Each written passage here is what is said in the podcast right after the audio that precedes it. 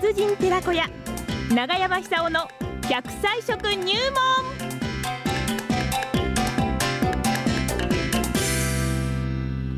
さあ午前9時を回りました。この時間は奈良浜町出身食文化史研究家長寿食研究家永山久夫さんの登場でございます。日本で一番元気な86歳ですよね。講演もね多いですし本も出すし。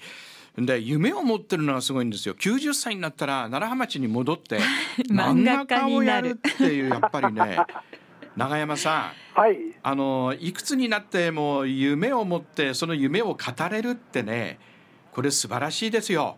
いや、誰でもあの持てると思いますよ。そうですか。えー、またその夢のために、うんはい、じゃあどうすれば実現できるかって考えるはずですから、そうですよ、ね、そうするとその中にあの健康管理も入ってくると思うんですよね。もちろんですね。えー、そうするとあのー、その人の生命力強くなるはずですから、なるほど免疫力も強くなると思うんです。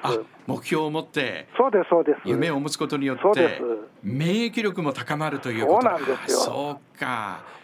ああぼぼーっと生きてんじゃねえよって感じですね。チコちゃんに叱られちゃいますもんね。私もね震災から今までそうですね。あの2000人近い中高大学生にインタビューしてきたんですが、はいはい、で必ず将来に夢を聞くとね福島の復興のためにってみんな言ってくれるんですよ。はいはい、である高校で取材が終わった時にねその高校生から「ところで大和田さんの将来の夢何ですか?」って聞かれて私ちょうどね60になる前だったですね。で間もなく60になって定年迎えるからまあ元気で長生きすることかなって言ったら似合って笑われてね「大和田さん将来の夢を語れない大人ってかっこ悪いっすよ」って言われたの。やられたなと思いましたね。将来の夢を語れない大人はかっこ悪いっすよって高校生に言われてからなんか夢を語れるように。ええ、ね今夢は何ですか？和田さん。今の夢言えない放送で。ね長山さん今日の話は何でいきましょう？今日はあのチョコレートの話をしたいと思います。バレンタインの2日前。そうですそうです、えー、ね、和田さんもたくさんもらったんじゃありませんか？トラック1台分来ましたね。いやいやいやいや大変です。はい、すごいじゃないですか。という夢を見ました。ああ、よかったです ね。昔は机の上にいっぱい置かれていたとか。ねずいぶん届いたっていう話は。ええ。えー、ずいぶん昔の話として聞きましたが。しょうがないですよそれはね。昔は昔今は、ええ、でチョコレートの話ですか、あのー、日本は素晴らしい国で、はい、60になっても70になっても80になっても先の夢を語れる国なんですよね。あなるほど。ですからその、それだけこう精神的にゆとりも出てきたんだと思いますし、はい、夢を持つと、どうやったらそ実現するかという考えるはずですから、うん、その考えて実行することがまた長寿に役に立つと思うんですよ。なるほど、はい。でそのためにはですねあの年を取るっていうのは細胞レベルでいうと、ええ酸化する、錆びることですから、はいはいはい、錆びさせないように気をつけないと、夢も実現しないかもしれません。そうですね。そういう意味で言ったら、抗酸化成分っていうのは、うん、あの長寿の国に生きてれば生きてるほど、非常にこれ、重要な要素になってくるわけですよね。そうですね。ところが、チョコレートにですね、えー、チョコレート、ポリフェノールという成分含まれてまして、チョコレートはい、えー、これ、あのー体の酸化を防げる大変役に立つ働きがあると。あそうなんですか、そうなんですよ、あれ、長寿食なんです体の酸化を防ぐ、そうです、抗酸化食品なんですか。抗酸化食品です。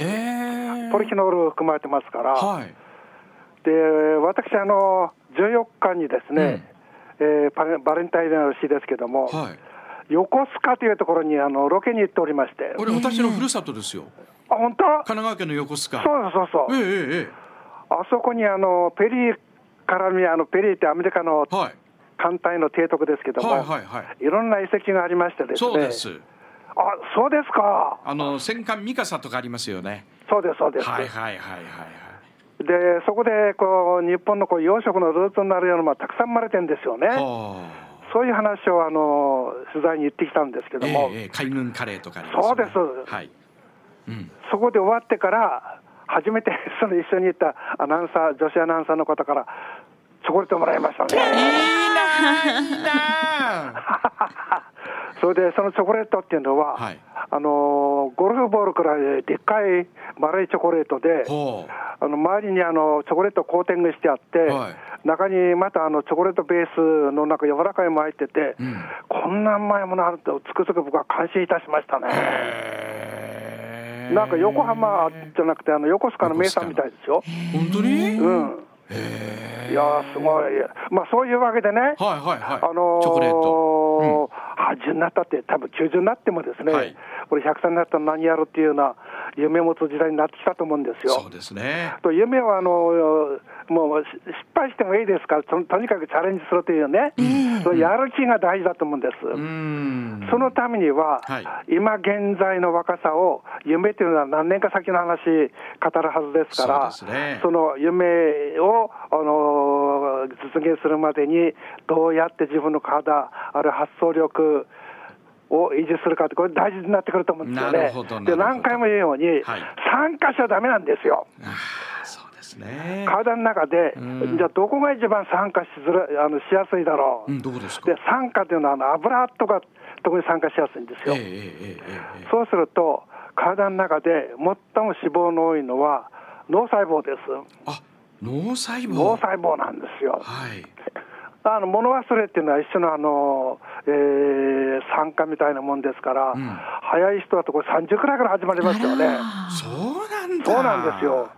でこれ何にもあの対策対応しない方というのは、その状態でも固まってしまうと思うんですよね。そうするとあの人生を棒に振ることになります。なるほどですからあの私たちは生きてる限りですね、えー、常に抗酸化成分の多いものを意識して取る必要がありますよね。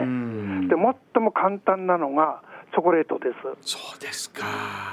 ただチョコレートって甘いのも多いですから、ええ、できたらばダークチョコレートってのありますよね、あの甘みが少ないやつ、はいはい、あれを選択して、どこでも売ってますから、え、これを、あのー、テイタイムにね、疲れたなと思ったら、あの一かけら食べて、お茶を飲むとか、そういう習慣つけると、これはかなりですね、うん、あの発想力の若さを維持するで役に立つと思いますね。結局あの発想力なんですよ。でこれからあのどこでどこで生活しようと情報を発信するツールがたくさんあるわけですから、うん、どこでも仕事できますよね。なるほど。で僕だってね、多分あのうまくいったら、90歳になってあの奈良派で仕事したいと思うんですすごいな、その夢語れるってのはすごい。うん。それできますよ、今、インターネットあれば簡単にできますから、か。えー、だからなんかね、楽しみですよ。あなるほどね。天神岬に行ってね、うん。あそこで、このあったかいあの秋あた秋の初めあたりだったらば、うん、あのテントなんかいらないでの野宿ができると思うんです いやいやいや野宿はどうかな。やっちゃいますか。やっちゃいます。じゃあ浜に行って僕ややりましたよ昔。ああそうなんだ。すごいあのあのあの波打ち際にね、うん。うん。きゅうりを埋めて、上に石のっけておいて、30分くらい経ってそれを起こすんですよ。冷えているんですね。使ってんです。そうすると。中山さんあと10秒です。10秒です。10秒しかないですか？チョコレートを大いに食べて。そういう意味で、そうね。抗酸化成分。はい。あの認知症防止でも役に立ってますし。ありがとうございました。中山さんありがとう。